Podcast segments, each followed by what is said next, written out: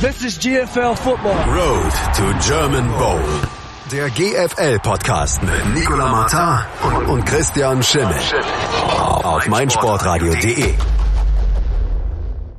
Road to German Bowl, der GFL-Podcast hier bei meinsportradio.de. Woche 18 in der German Football League gespielt, Woche 19 upcoming, die vorletzte Woche der Regular Season. Wir besprechen das Geschehen in der vergangenen Woche und äh, gehen auf die Matchups ein, die am nächsten Wochenende ganz besonders wichtig sind. Wir, mein Name ist Nicolas Martin und von der Draft.de Christian Schimmel. Hallo Christian. Na, hallo Nicola, grüß dich. Ja, fangen wir im Norden oder fangen wir im Süden an? Na, Wie du möchtest. Fangen wir im Norden an, da gab es die größere ja. Geschichte. Wir reden nicht über den Sieg der Hildesheimer in Hamburg, da kommen wir gleich zu. Wir reden über das Spiel der Berlin Rebels gegen die New Yorker Lions. Am Ende setzen sich die Rebels 23 zu 14 durch und sweepen damit die New Yorker Lions. Ich habe mal ein bisschen nachgeschaut. Das ist das erste Mal, dass Troy Tomlin in seiner, in seiner langen Karriere als Head Coach in der German Football League gesweept wird. Herzlichen Glückwunsch an die Rebels, an Kim Kutschi, die mit 23-14 das Ganze auch recht souverän gewonnen haben. Laufspiel, Defense, Rebels Football, wie man ihn kennt und doch erfolgreich. Ja, das kann man so sagen. Und im Hinspiel hat man noch davon gesprochen, dass die Rebels von fünf Turnover der Lions profitiert haben und jetzt war es in Anführungszeichen ein relativ normales Footballspiel, wo die äh, Lions natürlich auch ihre, ihre Fehler gemacht haben. Troy Tomlin sprach dann nach dem Spiel insbesondere von vielen Drops, die, äh, die dem Team das Spiel gekostet haben. Aber ich denke, da ist eine ganze Menge zusammengekommen und was ich bei Tomlin auch wirklich positiv in dem Interview danach fand, was Sie natürlich beim GFL, im GFL-TV-Magazin sehen können, ähm, dass er wirklich den Berlinern den, den, den Respekt gegeben hat, den sie da auch verdient haben. Die haben das extrem gut gemacht und haben ihr Spiel durchgezogen. Sie sind dieses Jahr ein bisschen besser im Passspiel, auch wenn sie die, wenn sie in dem Spiel sich auf den Lauf gestützt haben. War schon echt eine beeindruckende Leistung. Ich meine, wir haben es letzte Woche gesagt, dass es für uns kein Schock wäre, wenn die Rebels das gewinnen, gleichwohl eine Überraschung und die ist denen definitiv geglückt.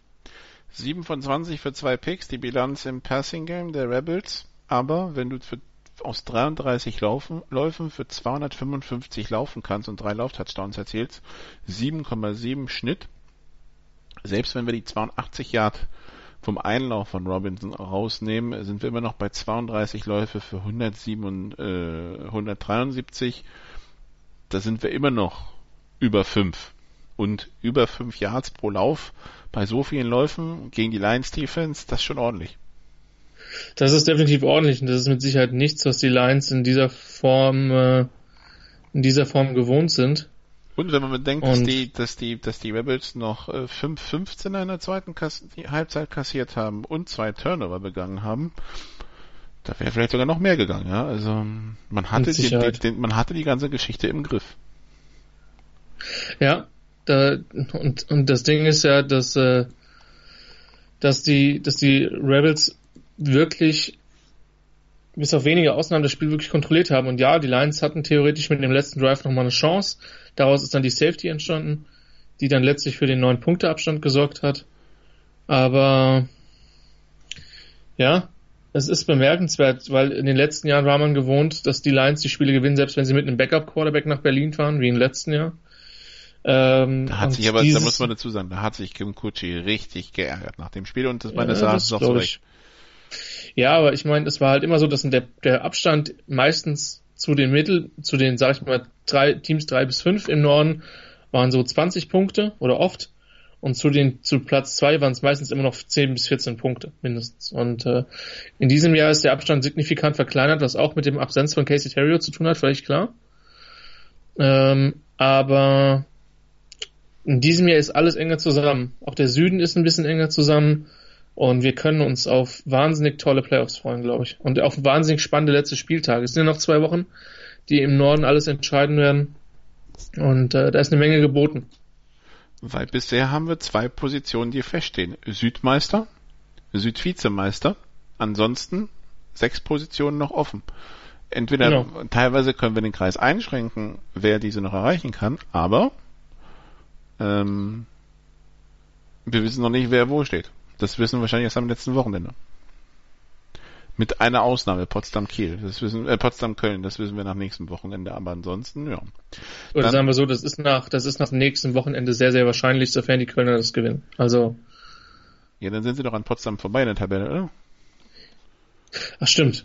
Genau. Dann Richtig. Auch, das können sie auch gegen Hamburg verlieren. Nur bei einem Unentschieden wäre das. Genau. Wäre das äh, Hamburger Ergebnis noch relevant. Von daher also ganz viel Spannung in der Liga. Und wie gesagt die Rebels, die Rebels, die sich übrigens noch kein Heimspiel in den Playoffs besorgt haben, dafür müssten entweder die Lions oder die Dresdner nächste Woche patzen in Kiel respektive Hildesheim.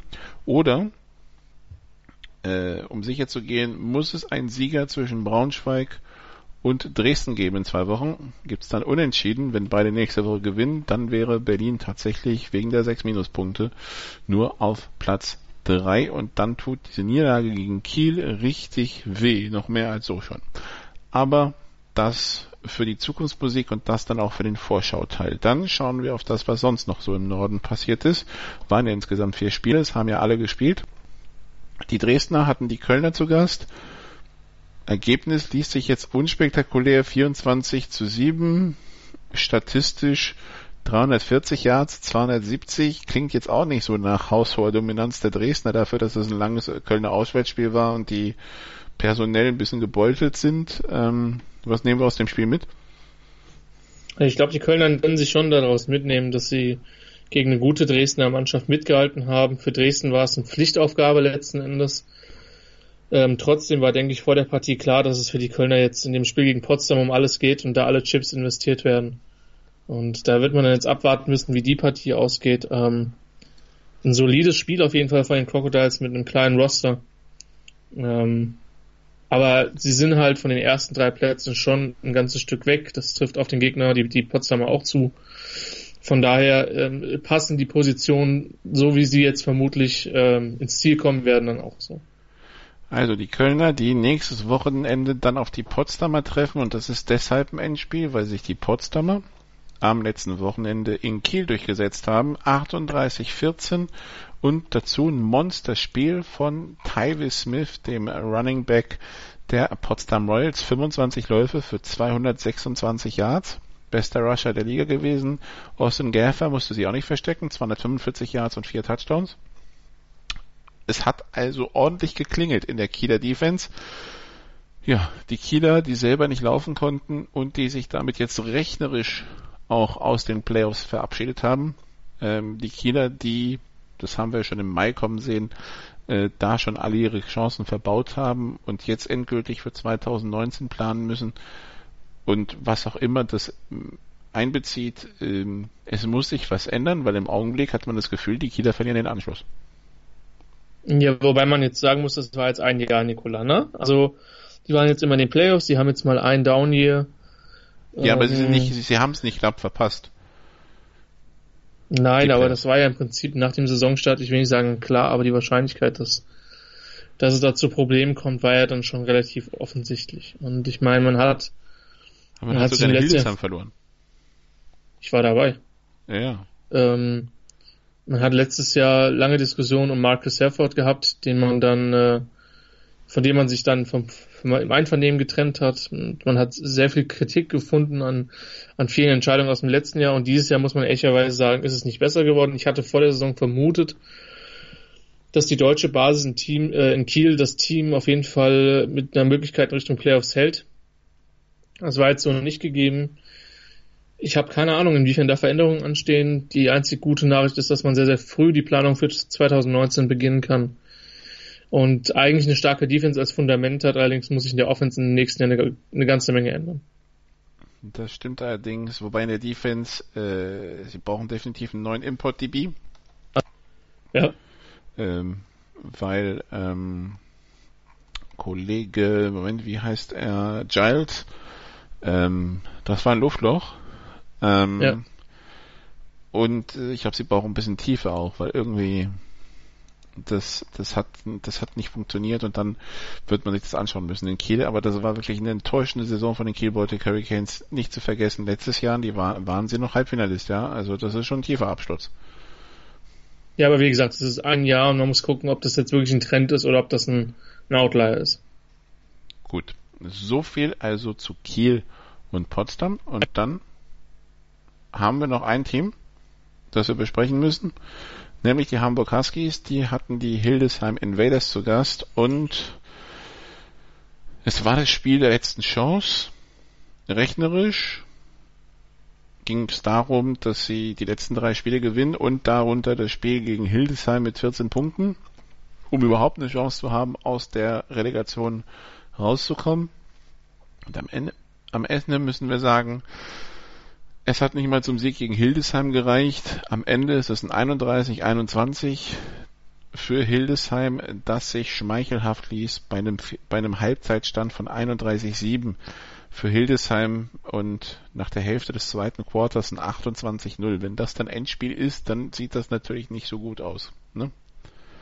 Nee, das sieht nicht so gut aus. Hildesheim war da überlegen. Die hatten ja schon mit dem Sieg gegen Kiel äh, mit dem Sieg in Potsdam gezeigt, dass da doch schon noch ein bisschen Potenzial ist, die Neuzugänge über den Sommer. Äh, der Quarterback Johnson, Jalil Awini, ähm, die haben dem Team definitiv nochmal einen Schub gegeben. Die aber in Hamburg beide nicht gespielt haben. Ähm, ähm Jason Mumphrey, der Quarterback in Hamburg, 7 von 11 für 111 Yards und zwei Touchdowns und dann noch 19 Läufe für 128 Yards und ein Touchdown. Ja, aber wie gesagt, ich glaube schon, dass die dem Team insgesamt einen Schub gegeben haben. Ähm, aber auch wenn das jetzt für das Spiel in Hamburg nicht mehr entscheidend war. Und äh, ich denke, dass man in Hildesheim insgesamt positiv auf das Jahr gucken kann. Man hat eine Chance auf Platz äh, auf Platz 6. Da hat man in Kiel verloren, was verm vermutlich die meisten noch erwartet haben. Und was Hamburg betrifft, ein neuer Headcoach jetzt mit Kirk Heidelberg, der jetzt von Timothy Speckman übernommen hat. Der selber ich bin sehr, bleibt. Genau, ja, einfach, ne, die Belastung war, war wohl zu hoch. Und ähm, da kann man jetzt gespannt sein, wie das läuft. Ich meine, er hat einen guten Running Back mit, äh, mit Colby Goodwin, der vermutlich in, äh, in anderen GFL-Teams ein echter Star wäre. Ähm, er ist für mich oder für uns, denke ich, auf jeden Fall einer der besten Running Backs der Liga. Und äh, das ist eine gute Basis. Ich finde auch, dass es Moritz Mark in seinen Auftritten als Quarterback nie so schlecht gemacht hat. Und ich bin sehr gespannt, wie sie dann die Relegation angehen. Ich meine, vermeintlich Düsseldorf, oder das heißt vermeintlich Düsseldorf oder Solingen wird der Gegner sein. Und dann wird man gucken, ähm, wie gut, äh, wie gut man dagegen halten kann. Aber ich sehe die auf jeden Fall nicht chancenlos.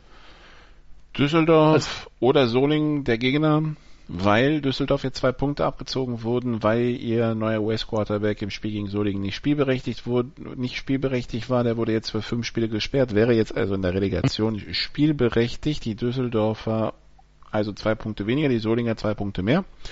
Und das bedeutet, wenn Düsseldorf noch einmal verliert und Solingen einmal und, und Solingen zweimal gewinnt, dann wäre Solingen an Düsseldorf vorbei. Das Gute ist, sie haben zweimal den gleichen Gegner, beide. Sie spielen beide noch gegen die Adler. Die sind übrigens frisch, ab, frisch abgestiegen. Und sie spielen beide noch gegen Elmshorn, Düsseldorf zu Hause und Solingen spielt auswärts in Elmshorn. Wobei man dazu sagen muss, Elmshorn ist dieses Jahr eher auswärts schwach und heimstark. Das ist also die Konstellation, die Solingen gerade nicht haben will. Ja, mag sein. Wie gesagt, die Chancen für, für Düsseldorf sind gut, aber die Chance ist eben nach dem Urteil noch da. Auch wenn die Panther eigentlich bis dato über den Großteil der Saison die beste Mannschaft in der GFL 2 äh, Süd, äh, Nord waren, vor allen Dingen, weil sie die konstanteste Mannschaft in der, in der Liga waren. Von daher würden jetzt da meine, würde würd ich da jetzt schon vermuten, dass Düsseldorf da im Normalfall auch die Liga gewinnt, aber es ist eben durch die, durch den Sieg am grünen Tisch von Solingen eben noch nicht durch. Also, da wird's die nächsten zwei Wochen noch spannend. Wir machen eine kurze Pause und dann schauen wir in die GFL Süd. Bis gleich. Sei dein eigener Programmchef. Mit unserer neuen meinsportradio.de App wählst du jetzt zwischen allen Livestreams und Podcasts. Einfach, immer, überall. Hol dir unsere neue App für iOS und Android und bewerte sie jetzt bei Google Play und im App Store von iTunes. Road to German World, der GFL Podcast hier bei meinsportradio.de. Wir sprechen jetzt über die GFL Süd. Wir, Nicola Martin, Christian Schimmel. Schwäbisch Hall der Südmeister spielfrei. Frankfurt im Rematch in Kirchdorf. Wir könnten jetzt Kirchdorf für jedes einzelne Yard Offense loben, dass sie gegen Frankfurt äh, geschafft haben, selbst wenn wir uns eine Minute für jedes Yard nehmen. Wir würden nicht mehr als vier Minuten brauchen, Christian, weil das ist die Bilanz von Kirchdorf gegen die Frankfurter Defense. Vier Yards. Ja, man könnte jetzt sagen, hey, das sind keine Negativ-Yards. Das hatten letztes Jahr die Saarländer minus sechs und vorletztes Jahr die Kieler im Finale minus zehn, wobei die Kieler haben tatsächlich das Kunststück fertig gebracht, dieses Spiel dann noch zu gewinnen. Ja, es war auch ein Spiel bei schönem Regen die Kirchdorfer Offense müssen wir nichts zu sagen. Ist, ist einfach limitiert. Die konnte, die konnte über weite Strecken noch hin und wieder mal laufen, aber das Passspiel war von Anfang an ein Problem, egal wer der Quarterback gespielt hat. Und die Frankfurter Defense ist eine der besten der GFL. Ähm, da streitet man sich meiner Meinung nach mit Hall um den Nimbus. Die beiden Südverteidigungen sind definitiv besser als alles, was im Norden rumläuft. Oh. Okay. Siehst du das anders? Ich weiß nicht, definitiv, also sagen wir so, definitiv besser finde ich in der Einschätzung ein bisschen hart. Also ich hätte okay, schon, ich okay, hätte schon die Rebels, die, ich hätte jetzt die, die, Rebels okay. und die Lions in den Topf geworfen, da mitzustreiten. Ähm, ob das ein Level drüber ist, keine Ahnung.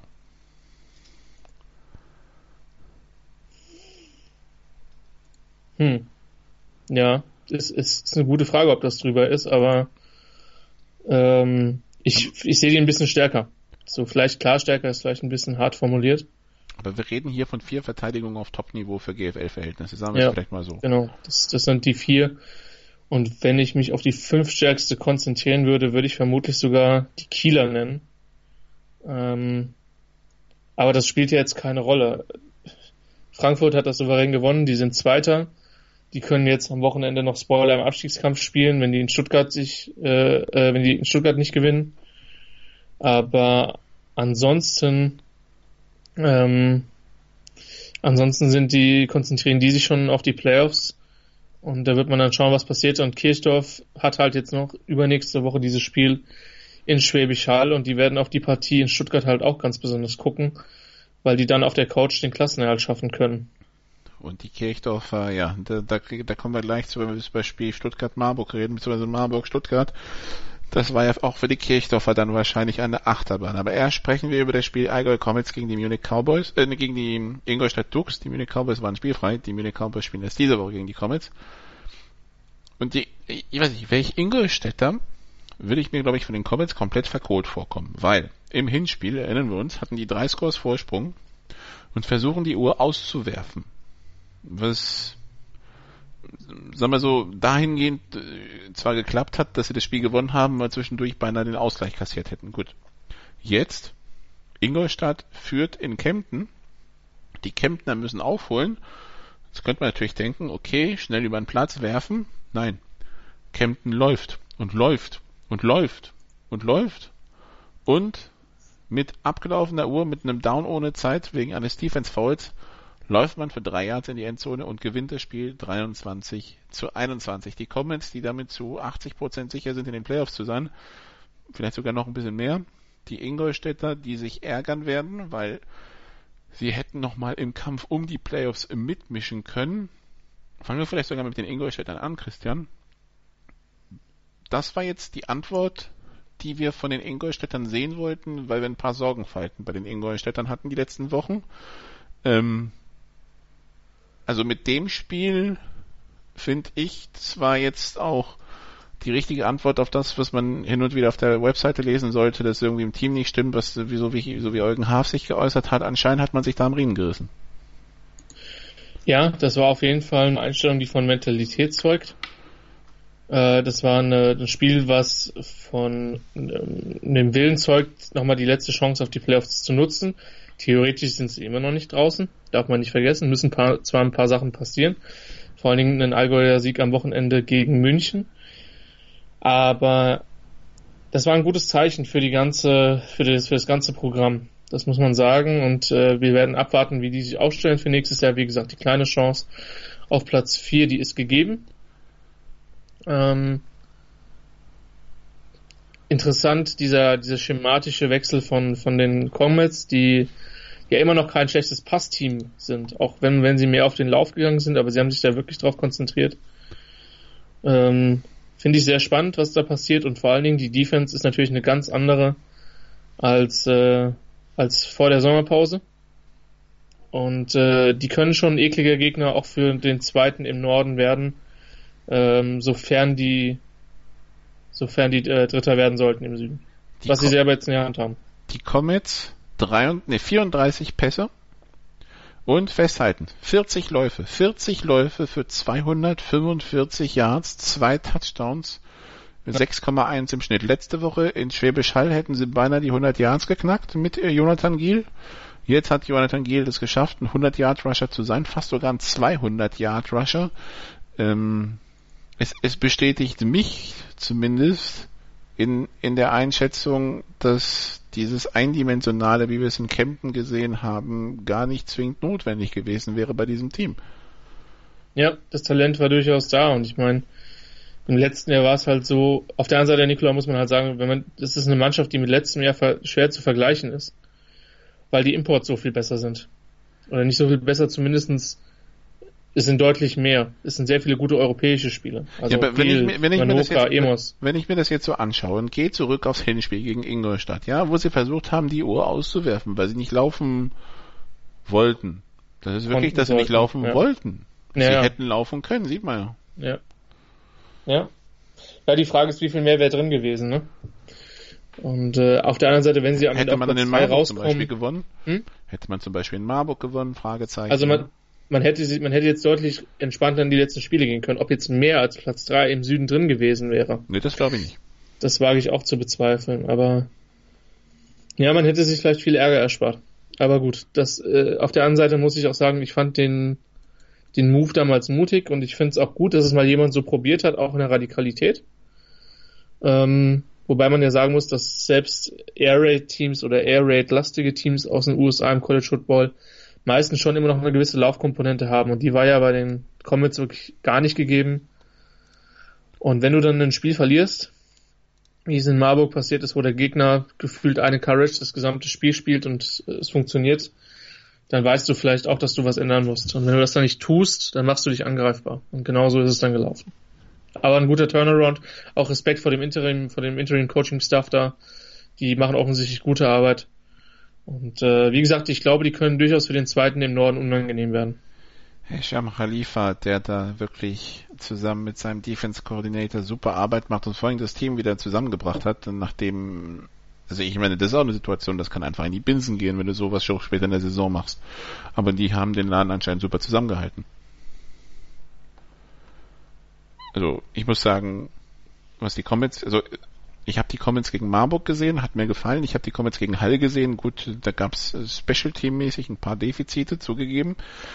Ähm, aber zumindest hat man da auch eine Idee erkennen können, dass sie sich eben nicht hinlegen wollen, sondern dass sie sich Sachen überlegt haben und jetzt gegen Ingolstadt so eine Leistung, wo sie auch gezeigt haben, sie können es auch mit Lauf.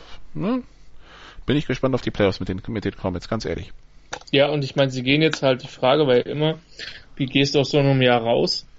Und wenn die Comets jetzt die Leistung bringen, die sie in den letzten zwei Spielen gezeigt haben, dann werden die äh, sehr positiv aus diesem Jahr rausgehen, unabhängig davon, ähm, wozu es dann letztlich reicht, auch wenn ich jetzt schon glaube, dass sie die Playoffs machen sollten und sich dann zumindest in einem Playoff-Spiel, egal gegen wen es geht, dann auch teuer verkaufen.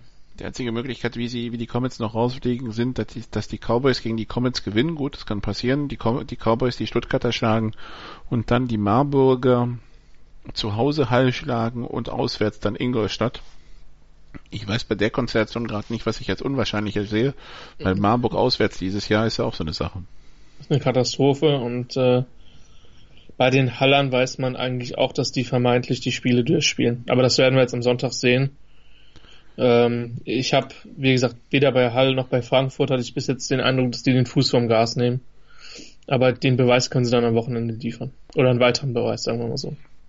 Und für die Marburger wird es jetzt immer schwerer mit Playoffs. Sie müssen quasi beten, dass München nicht in, nicht gegen Kempten gewinnt, weil sonst brauchen sie selber mindestens einen Punkt gegen Schwäbisch Hall nach der Niederlage gegen die Stuttgart Scorpions am Wochenende. Die Marburger die 36, 43, nee, doch 36, 43 verlieren. Ein Spiel, das ein bisschen drüber hinwegtäuscht, dass die Marburger bis auf zwei Minuten vor Schluss eigentlich der ganzen Chose das ganze Spiel hinterhergerannt sind, mit einem Michael Eubank auf Stuttgarter Seite, ähm, der für 38 von 45 wirft 412 Touchdowns, 4, 412 äh, Yards, 4 Touchdowns und für den einen Linebacker, bei dem es eingeschlagen hat, als Eubank ja. gelaufen ist, muss es sich angefühlt haben wie 412 Touchdowns. Ähm, Richard Samuel 11 von 129 auf Seiten der Marburger haben wir viel Sekunja gesehen, da passierte relativ wenig. Wir haben drei Minuten Alex Turi gesehen, da passierte relativ viel, aber am Ende Stuttgart in einer Minute 75 Yards übers Feld zum Sieg. Wir nehmen also mit, die Stuttgarter Offense kann funktionieren, wenn sie will, die Defense eigentlich auch. Sie haben Moral gezeigt, sie haben großen Kader, selbst wenn es nicht reicht, aus der Relegation rauszukommen, weil aus der Relegation rauskommen heißt mindestens einen Punkt gegen Frankfurt holen nächste Woche die Moral stimmt, die Einstellung stimmt, das, was wir gesehen haben, macht Mut. Verglichen gerade zum Beispiel mit dem, was wir vor drei Wochen gegen München gesehen haben, was ja total, das war ja eine Nulllinie. Oder zumindest über, über drei Quartal eine Nulllinie. Ja, das kann man definitiv so formulieren. Und äh, ähm, es ist eine äh, ich weiß auch nicht, ob man bei, bei Kunja sagen kann, dass da nichts passiert ist. Der hat ja schon auch Punkte aufs Board gebracht. Aber ja, es wird immer schwieriger für Marburg. Und ich meine, wir wissen, wie angeschlagen das Defensive Backfield war, Nikola. Und äh, das hat man dann am Wochenende auch ganz deutlich gesehen. Von daher, ich weiß nicht, ich kann mir schwerlich vorstellen, dass es gegen Halt so viel reicht, muss ich ganz ehrlich zugeben. Ich kann mir schwerlich vorstellen. Vor allem, ähm, du müsstest einen Shootout gewinnen. Höchstwahrscheinlich. Genau. Ja, eben weil deine Defense so, so aussieht, wie sie aussieht. Ähm, ohne jetzt despektierlich sein zu wollen. Ähm, ja, aber die pfeifen aus dem letzten Loch, Punkt. Genau, die pfeifen aus dem letzten Loch. Ja, und dann weiß ich nicht, es ist, der Trend zeigt halt nach unten. Und ich finde es ich, ich find's schwer, noch einen Weg für Marburg in die Playoffs zu, zu sehen. Ähm, auch wenn ich schon glaube, dass die, dass die Comets ihnen den Gefallen tun werden und München schlagen. Aber selbst bei der durchaus griffigen Ingolstädter Defense sehe ich im Moment, ähm, sehe ich im Moment wenig Möglichkeiten und wie Nelson Hughes, eine angeschlagene Pass-Defense, auseinandernehmen kann. Das hat man beim ersten Spiel der Dukes in Stuttgart gesehen. Also, es wird schwer. Es wird schwer, ich denke, da sind wir uns einig, Nikola. Ähm, wie gesagt, für die Stuttgarter, denke ich, war es ein massives Lebenszeichen. Ähm, Und Headcoach Jermaine Gün war nach dem Spiel auch, also nicht euphorisch, aber begeistert unglücklich über die Leistung. Ja, das, das denke ich, das kann er ja auch mit, mit, mit Fug und Recht sein. Ähm, weil das einfach eine sehr, eine sehr lebhafte und eine sehr positive Leistung von seiner Mannschaft war. Und äh, mit so viel Herz zu spielen, auch wenn es schwer wird, vom achten Platz runterzukommen, da gehört was zu. Und vor allen Dingen, man darf nicht vergessen, Marburg war ja dann eine anderthalb Minuten Verschluss vorne auf einmal durch die beiden Touchdowns. Und äh, dann zurückzukommen, um nochmal den Touchdown zu machen, da gehört was zu. Und da muss man den Stuttgartern schon auch wirklich Respekt zollen. Und das tue ich an der Stelle. Und ob es jetzt dazu reicht, am Wochenende zu gewinnen, das weiß ich nicht. Aber die gehen auf jeden Fall mit einem mit einem anderen Gefühl in die äh, in, in eine mögliche Relegation als äh, als vor dieser Partie, hundertprozentig. Genau. So viel also zur GFL Südwoche 18. Wir machen eine kurze Pause, dann sprechen wir über Woche 19. Bis gleich. Hey, Malte Asmus von meinsportpodcast.de hier. Ab März geht's weiter mit unseren 100 Fußballlegenden. Staffel 4 bereits. Freut euch auf Slatan Ibrahimovic, Michel Platini, Cesar Luis Minotti, Paolo Maldini, um nur mal vier zu nennen. Und bis wir mit der vierten Staffel kommen, hört doch einfach nochmal rein in die bisherigen drei Staffeln. Ronaldinho, Sepp Meyer, Gary Lineker, Lothar Matthäus und viele weitere warten da auf euch. 100 Fußballlegenden. Jetzt überall, wo es Podcasts gibt. Breakfast at Flushing. Die US Open mit Chip and Charge. Vom 27. August bis 9. September berichten Andreas Thies und Philipp Joubert täglich über die Ereignisse beim letzten Grand Slam des Tennisjahres. Breakfast at Flushing auf meinsportradio.de. Teil 3 bei Road to German Bowl, den GFL-Podcast hier bei meinsportradio.de. Nicola Martin, Christian Schimmel besprechen jetzt die kommende Woche in der GFL. Wir haben sieben Spiele, die stattfinden. Es spielen alle Teams im Norden, es spielen sechs Teams im Süden. Die Kirchdorfer haben spielfrei und die wir hatten noch spielfrei. Kurzer Blick auf die Tabelle, die Ingolstädter, wenn ich es richtig sehe, ja. Ähm, wir fangen mal im Süden an dann vielleicht und dann besprechen wir am Ende noch schnell das, den, den Relegationsgegner für Stuttgart oder Kirchdorf. Ähm, Im Süden Stuttgart gegen Frankfurt, Samstag, 19, Samstag 18 Uhr im Gazi-Stadion auf der Waldau. Ähm, ja, das ist ein bisschen do or die für die Scorpions, da sie nicht, ja weiter am Leben sind, aber eigentlich ist es nicht die. Nur ein bisschen. Es ist ja, hier, alle Zeichen stehen auf Die. Wie, wie kommen wir auf Du? Viel Regen, sehr viel Regen, äh, ganz viel Regen. Noch mehr Regen? Ähm, fünf Turnover für Frankfurt, keine für Stuttgart. 17 Holdings? Äh, gut, das ist wiederum gar nicht so unwahrscheinlich. äh, und ein funktionierendes Stuttgarter Laufspiel, was auch nicht so unwahrscheinlich ist. Ja, gegen die Universe Defense? Ja, gut. Auf der anderen Seite tun sich halt die Frankfurter durchaus schwer zu laufen, selbst in Marburg, was mich echt überrascht hatte. Ja, ich glaube nicht, dass die da komplett chancenlos sind. Wir brauchen uns nicht darüber zu unterhalten, wer da als Favoritenspiel geht. Das wissen auch die Stuttgarter. Aber wenn es die Frankfurter ein bisschen schleifen lassen, und ich meine, das war jetzt sarkastisch mit dem Wetter und allem, wenn es die Frankfurter ein bisschen schleifen lassen, können sie die vielleicht in enges Spiel zwingen, vielleicht ein Special Teams Touchdown, vielleicht ein Defense Touchdown. Eins von den beiden Geschichten würden, würden helfen. Und dann ist man da mit Sicherheit nicht so chancenlos wie, wie, äh, wie in Frankfurt. Aber es wird schwer. Das, wäre, schwer. das wäre dann Wunder von der Waldau 3. Also zwei gab ja. schon, das wäre, die, die, die waren jeweils bezogen auf, auf, auf späte ähm, ähm, Scorewechsel auf der Anzeigetafel. Ähm, 2007 im Halbfinale gegen die Adler, der Einzug in den German Bowl durch einen 80 Jahre Touchdown Pass mit, keine Ahnung, 10 Sekunden auf der Uhr, glaube ich. Und letztes Jahr der Sieg gegen die Comets in allerletzter Sekunde mit dem letzten Spielzug. Äh, diesmal Wunder von der Waldau, wenn es wieder eins wäre, wäre es wahrscheinlich die Gesamtleistung, wenn sie da einen Punkt holen. Ein Punkt reicht, sie müssen nicht mehr gewinnen, es reicht ein Unentschieden. Aber gut, das also in Stuttgart. Schon am Samstag um 16 Uhr im Dante-Stadion in München. Jetzt das bayerische Duell der Woche. Ja?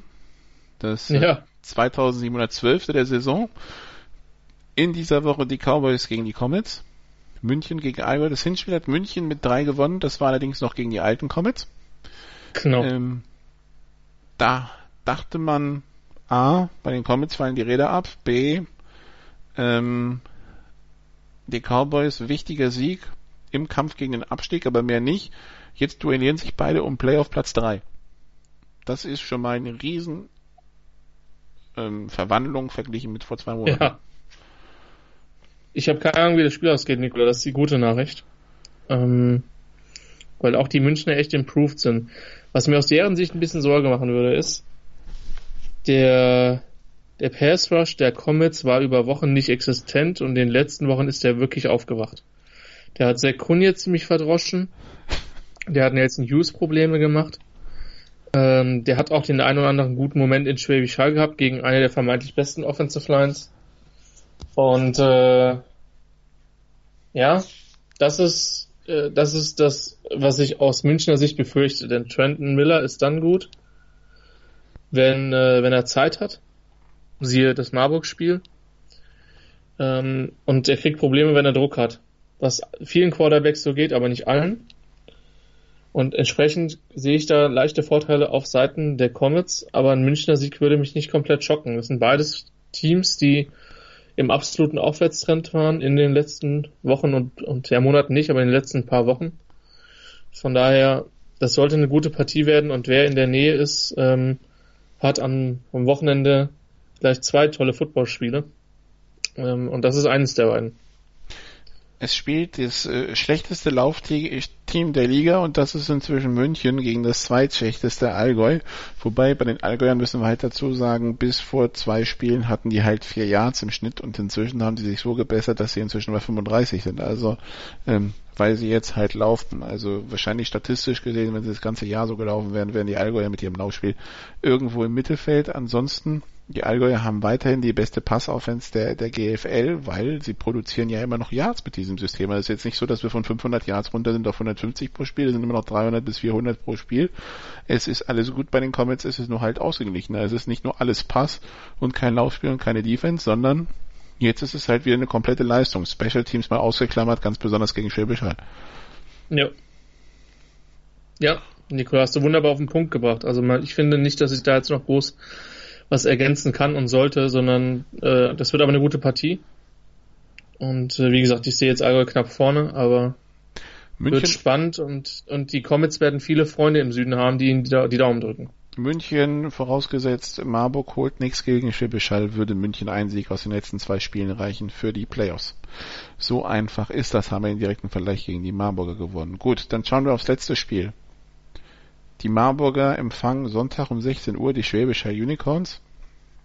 Und die Marburger, die jetzt mit fünf Niederlagen am Stück ähm, quasi auf die Unicorns warten, mit einer komplett gerupften Passverteidigung. Ähm, Dale Heffron vermochte sich auch gar nicht vorzustellen, wie es gegen Schwäbisch Hall aussieht. Diese Woche, wenn schon gegen Stuttgart letzte Woche so aussah, wie es ausgesehen hat. Du musst der Marburger ja trotzdem irgendwie noch irgendwo Licht am Ende des Tunnels sehen, das ihn vielleicht doch noch in die Playoffs führt. Was könnte dieses Licht sein, Christian? Das Licht könnte sein ein Sieg von Allgäu und ein Sieg von Sieg im letzten Spiel in, äh, in Ingolstadt, den ich, obwohl diese auswärts schwach sind, äh, für weitestgehend nicht ausgeschlossen halte. Und dann Stuttgarter Sieg in München noch dazu, ne? Bitte sehr. Das ist halt die harte Komponente, aber so wie Stuttgart auftritt, ist das durchaus vorstellbar. Die Frage ist halt wirklich, was passiert mit den Scorpions, wenn die, wenn die gegen Frankfurt verlieren sollten und dann klar ist, dass sie auf Platz 8 landen. Weil dann könnte ich mir schon vorstellen, dass sie sich zumindest ein bisschen schonen, ne? Ich glaube, für Marburg ist das A und O, dass sie, dass sie teamintern ihre, ihr, ihr Team einfach zusammenkriegen dass sie als Mannschaft auftreten. Ich hatte schon auch den Eindruck, dass das gegen Stuttgart der Fall war, auch wenn man, denke ich, ein bisschen überrascht war von der großen Gegenwehr.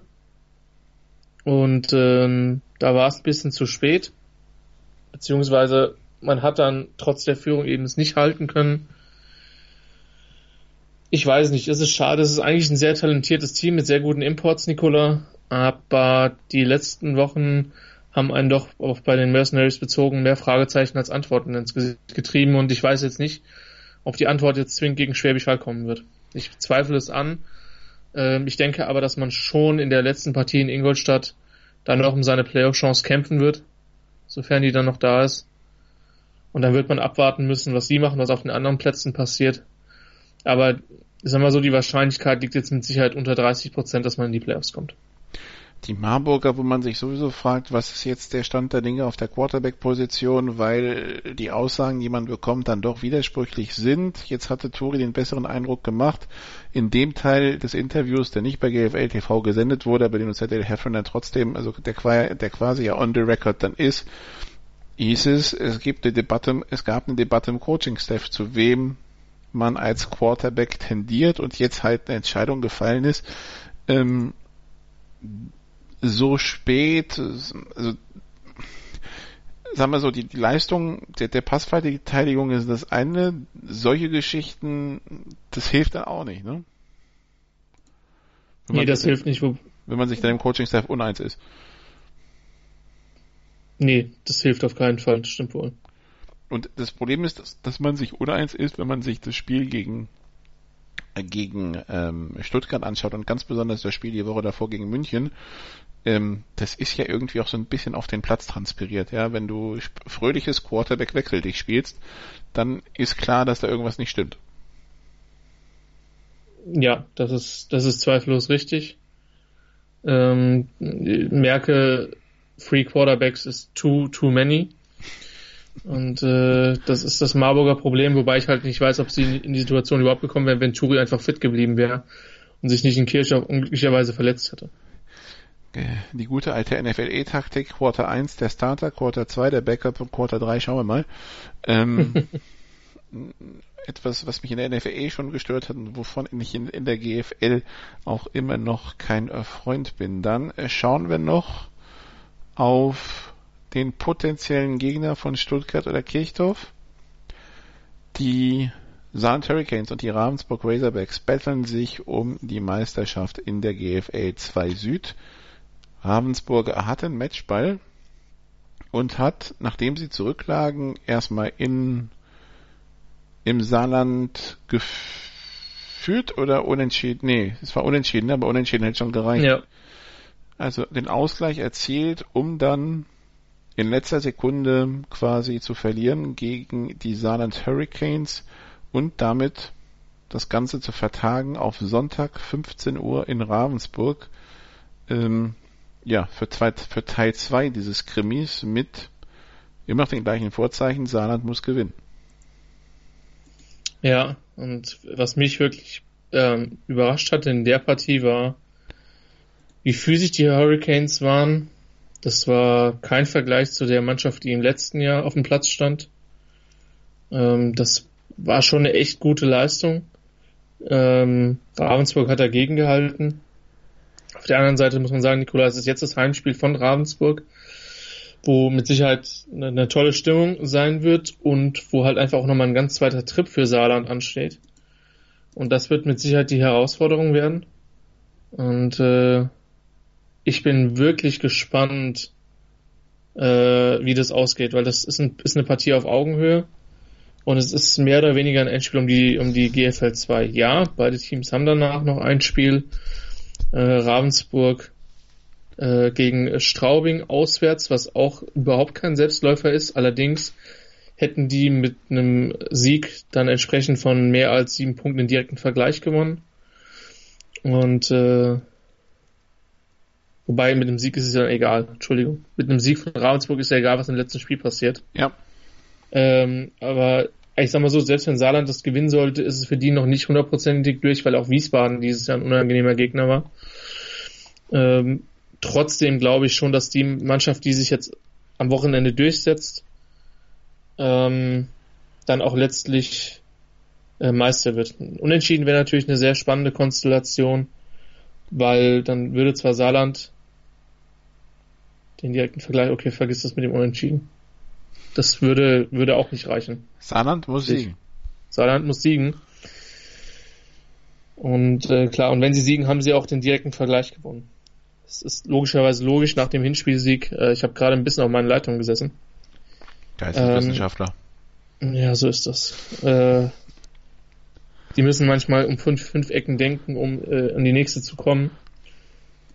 Nein, also normalerweise sind die Chancen für für für äh, für Ravensburg immer noch sehr sehr gut.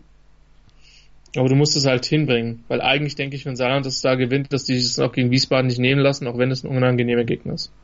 Ansonsten in der GFL 2 Süd noch am äh, Samstag um 16 Uhr die Montabaur, die Montabaur Fighting Farmers, die schon abgestiegen sind, gegen die Nürnberg Rams. Und wir haben, was haben wir noch? Crusaders gegen Phantoms am Sonntag um 15 Uhr, Albershausen gegen Wiesbaden, Albershausen auch bereits schon abgestiegen. Und dann das ähm, Duell von der, von denjenigen, die befreit aufspielen können, auch am Sonntag um 15 Uhr. Die Straubing Spiders, der Aufsteiger, der sich souverän gerettet hat gegen die Golden Dragons, die es ein bisschen spannender gemacht haben, mit ihren 17 Unentschieden. Also das Eintracht Braunschweig der, zwei, der Football zweiten Liga sind die Golden Dragons. Ähm, aber sie haben es im Gegensatz zu Eintracht Braunschweig doch noch mit dem Klassenerhalt geschafft. Das also Sonntag 15 Uhr in Straubing. Kurze Pause und dann sprechen wir über den Norden. Die Baseball-Bundesliga live auf meinsportradio.de. Tim Collins von EuroBaseballTV.com kommentiert die Heimspiele der Hard Disciples live. Thomas with a bouncer up the middle into center field base hit. Steinlein coming around third. He is safe. He got under the tag. Baseball live auf meinsportradio.de. Im Web und in der App. Teil 4 bei Road to German Bowl, dem GFL-Podcast. Nicolas Martin, Christian Schimmel besprechen jetzt noch die GFL Nord, Woche 19. Ja, und da geht's erstmal für die Favoriten in den ersten drei Spielen am Samstag darum, wir legen uns nicht hin vor dem Finale Furioso nächste Woche, als da wären die Rebels, die zu den als Relegationsteilnehmer feststehenden Huskies müssen und wir erinnern uns, die Huskies, Laufdefense, hm, die Rebels, Laufoffense, oho.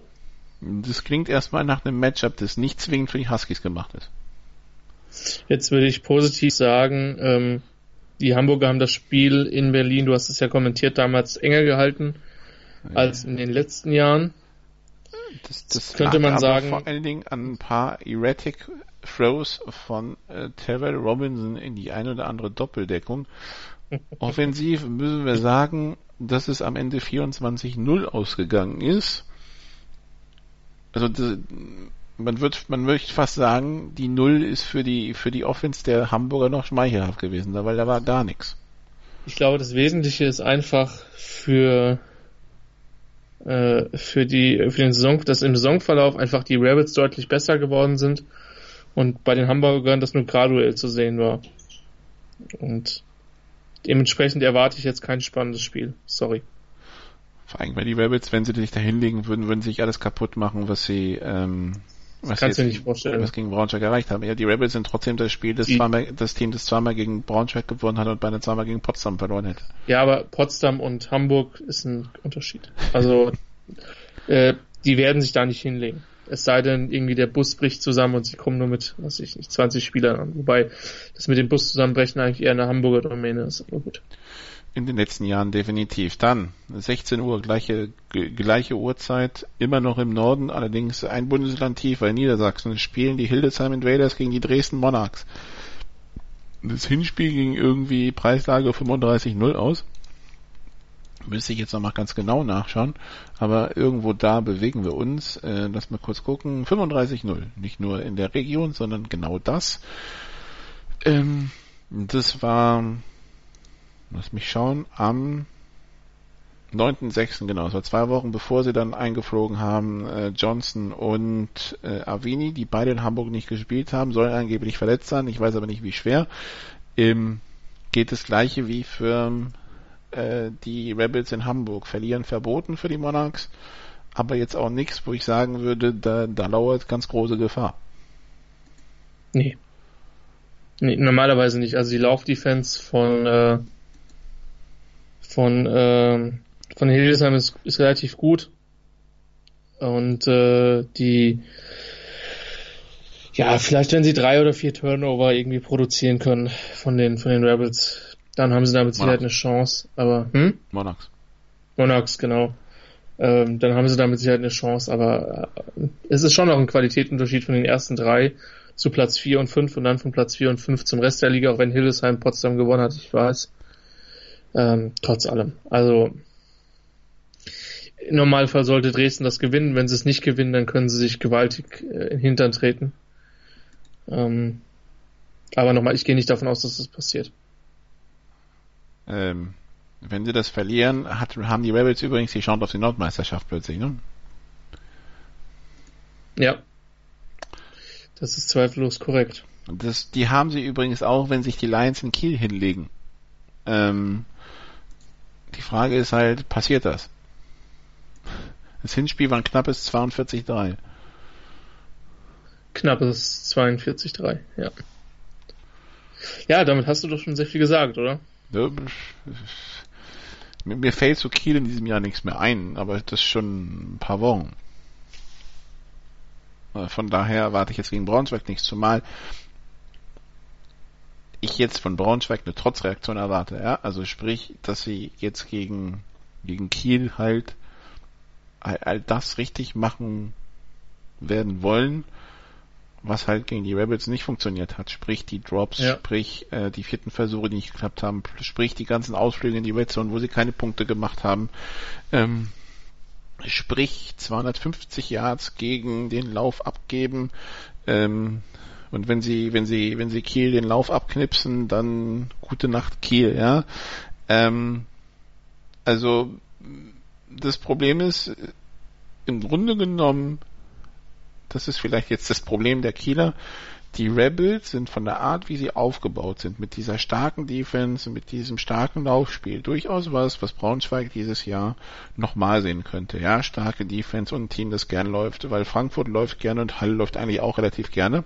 Ähm, und jetzt kommt mit Kiel ein Team, das eine gute Defense hat und das gerne läuft. Wenn du jetzt auf die Playoff vorbereiten willst, dann ähm, würde ich sagen, als Troy Tomlin, okay, Jungs, zeigt mir mal gegen Kiel, dass er es drauf hat. Und das ist die schlechte Nachricht für Kiel. Ja, aber auf der anderen Seite kannst du als Kieler sagen, es geht für uns um nichts mehr, wir pissen mal Braunschweig ans Bein. Let's go. Und natürlich ist das Ergebnis vom Wochenende für Kiel mies, richtig mies in der Hinsicht. die sich denken, boah, hätten die mal lieber da 42-3 gewonnen, dann hätten die es vielleicht ein bisschen lockerer genommen, aber ich kann mir gut vorstellen, dass Tomlin genau das sehen will. Aber nochmal, die Kieler Defense ist, äh, ist underrated äh, ist nicht schlecht und ich bin sehr gespannt, äh, wie sehr sie den Braunschweigern wehtun können. Ich denke, dass die nicht viele Punkte scoren werden im Normalfall.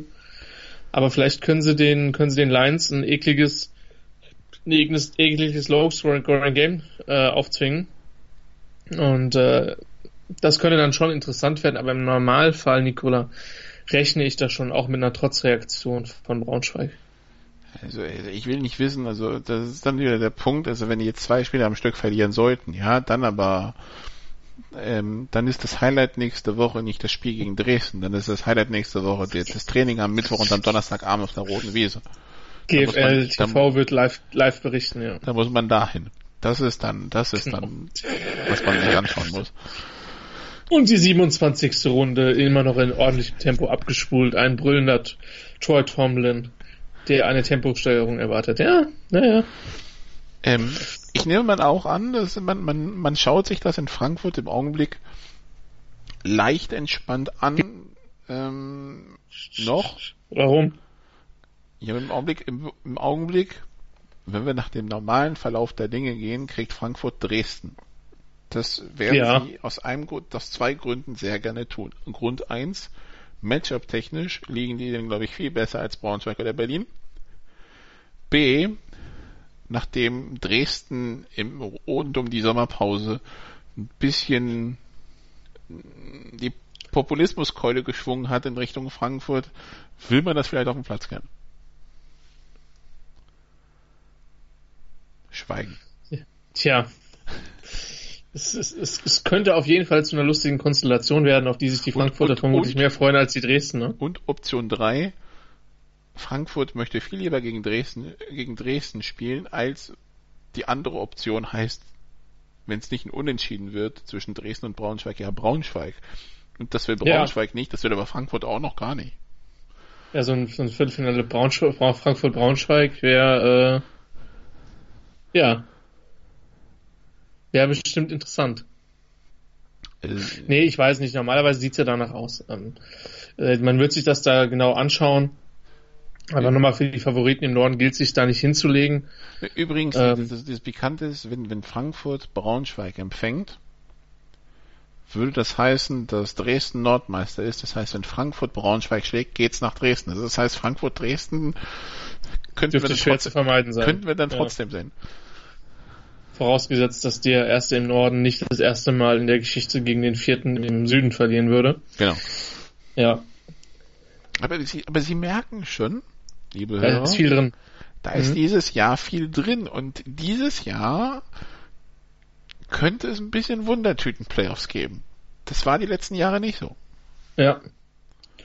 Ja, und vor allen Dingen halt auch durch eine, durch eine sehr gute Rebels-Mannschaft. Das darf man nicht vergessen. Und äh, der vierte Spot, Nicola, der ist ja noch heiß und kämpft. Und ähm, da bin ich wirklich gespannt, wie der ausgeht, denn dann wär, da werden wir eine Vorentscheidung am Wochenende haben. nicht nur eine Vorentscheidung, sondern eine Entscheidung. Das ist eigentlich ein Playoff-Achtelfinale. Ähm, quasi die Wildcard-Runde, um zu ermitteln, wer nächste Woche nach Schwäbisch Hall fährt. Äh, über, nee, was die nächste Woche, in drei Wochen nach Schwäbisch Hall fährt. Die Potsdam Royals müssen zu den Cologne Crocodiles. Du hast das Hinspiel kommentiert. Das war ein ganz enges Höschen. Ähm, die Royals die zwischendurch aussahen, als wäre die Saison für sie schon vorbei. Spätestens bei der Niederlage in, gegen Hildesheim haben wir uns gedacht, oh wei, oh wei, was denn da los? Nicht nur, dass man gegen Hildesheim verliert, aber dann noch 0 zu 14 und dabei auch noch aussieht wie 0 zu 14. Ähm, haben die sich gut gefangen, hätten beinahe die Rebels geschlagen, haben Kiel nie den Hauch einer Chance gelassen ähm, jetzt fahren sie nach Köln zu Kölnern, die die letzten sechs Spiele verloren haben, was aber nicht weiter überraschend ist, denn wenn man sich den Spielplan der Kölner die letzten Spiele, sechs Spiele anschaut, Dresden, Braunschweig, Berlin, Braunschweig, Dresden, Berlin. Kann passieren. Kann passieren, ja. Ähm, ich weiß immer nicht, was Potsdam ist, weil die sich echt, echt gesteigert haben in den letzten, in den letzten Spielen, nachdem es zwischenzeitlich total düster aussah insbesondere mit der Offense. Und äh, das war auch ein beherzterer Auftritt. Sie haben das Laufspiel für sich entdeckt, äh, was auch lange Zeit ein Problem war. Und äh, ja, ich bin wenn, sehr, wenn sehr gespannt. Ich würd, wenn ich mir die Statistiken von Kiel, äh, von, von Potsdam in Kiel anschaue, habe ich das Gefühl, dass da das Team gespielt hat, das am, im ersten Saisonspiel Hildesheim vermöbelt hat. Mhm, genau und dieses Team ist dann die restlichen elf Spiele halb auf Tauchstation gegangen, mal mehr, mal weniger. Ja, wobei das Hinspiel gegen Köln ja auch nicht schlecht war, ne? Und auch die Partie und die beiden Dresden gegen, gegen Dresden. Auch, ja, auch gegen Dresden oder der Sieg, der Sieg bei den Rebels war ja auch gut und auch das Rückspiel gegen die Rebels war gut, wo sie ja auch nicht mehr verlieren dürfen eigentlich. Wurden vierten und neun. Sag ich ja mal mehr, mal mehr, mal weniger. Mal mehr war Hildesheim, ganz klar ja. mal weniger Dresden, aber irgendwie haben wir das Gefühl, jetzt werden sie wieder. Ja, ja das ist die Wahrheit. Und äh, die Frage ist, welches Potsdamer Team dann die Weiterreise nach Köln, also nicht antritt, sondern welches da ankommt und wie, wie es halt dann halt performt. Und ähm, 15 Uhr davon wird Flughafenstadion äh, Höhenberg. Hinspiel 42, ja. 41 mit der Two-Point-Conversion in letzter Sekunde. Also machen sie sich auf Spektakel gefasst. Ja, und wenn du mich halt fragst, vom Talent her, schätze ich Potsdam stärker ein. Welches Team ist konstanter? Das sind bei allem trotzdem die Kölner gewesen. Und jetzt ist die Frage Talent oder Konstanz am Wochenende. Ich bin sehr gespannt. Also, das die Termine fürs Wochenende und dann noch äh, nicht zu vergessen in der GFL 2 für die, die sich's anschauen wollen, äh, Düsseldorf Panther gegen die Elmshorn Fighting Pirates am Samstag um 17 Uhr Düsseldorf Benrath. Ähm, die Solinger spielen bei den Adlern am Samstag um 16 Uhr im Poststadion. Die Adler abgestiegen, ebenso wie die Paderborn Dolphins. Alle Spiele finden Sie auf Live GFL Info. Es gibt sieben Livestreams in der GFL für sieben Spiele, aber gehen Sie am besten im Stadion. Es gibt auch drei Streams aus der GFL 2. Das heißt, das Wichtigste können Sie verfolgen und ähm, ja, dann sind wir gespannt, was diese Woche passiert, was wir nächstes, Woche, nächstes Wochenende dann ähm, noch an Entscheidungen erwarten können, die wir natürlich zwischendurch besprechen werden. Also wir melden uns nächste Woche wieder. Bleiben Sie uns bis dahin treu. Einen schönen Abend. Ciao. This is GFL Football. Road to German Bowl. Der GFL Podcast mit Nicola Martin und Christian Schimmel. Auf meinsportradio.de. Wie baut man eine harmonische Beziehung zu seinem Hund auf? Puh, gar nicht so leicht. Und deshalb frage ich nach, wie es anderen Hundeeltern gelingt, beziehungsweise wie die daran arbeiten. Bei Iswas Dog reden wir dann drüber. Alle 14 Tage neu mit mir, Malte Asmus und unserer Expertin für eine harmonische Mensch-Hund-Beziehung, Melanie Lippisch. Iswas Dog mit Malte Asmus. Überall, wo es Podcasts gibt.